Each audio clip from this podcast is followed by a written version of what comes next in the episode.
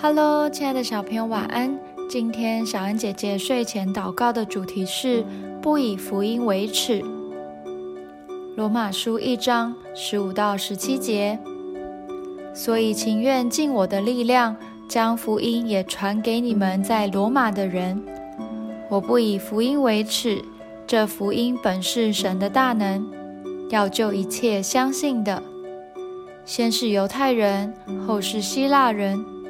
因为神的正义在这福音上显明出来，这义是本于信，以至于信。如经上所记，一人必因信得生。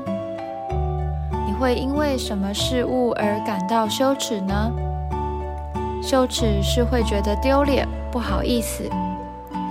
比方成绩不好、外貌不漂亮，因为认为这是自己的缺点。所以觉得很羞耻。如果我们在班上，当老师问起谁是基督徒呢？我们若是害怕，甚至感到羞耻，不愿意承认自己是基督徒的身份，这就是以福音为耻。但这里保罗说到，他不以福音为耻，他是以福音为荣。保罗一开始是逼迫耶稣信徒的人。到后来却成了一生效力传扬耶稣的人。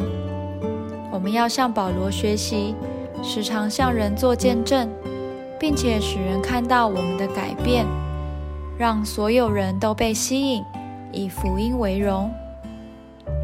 我们一起来祷告：亲爱的主，谢谢你为我被钉在十字架上，流了宝血，拯救了我。你是如此的爱我。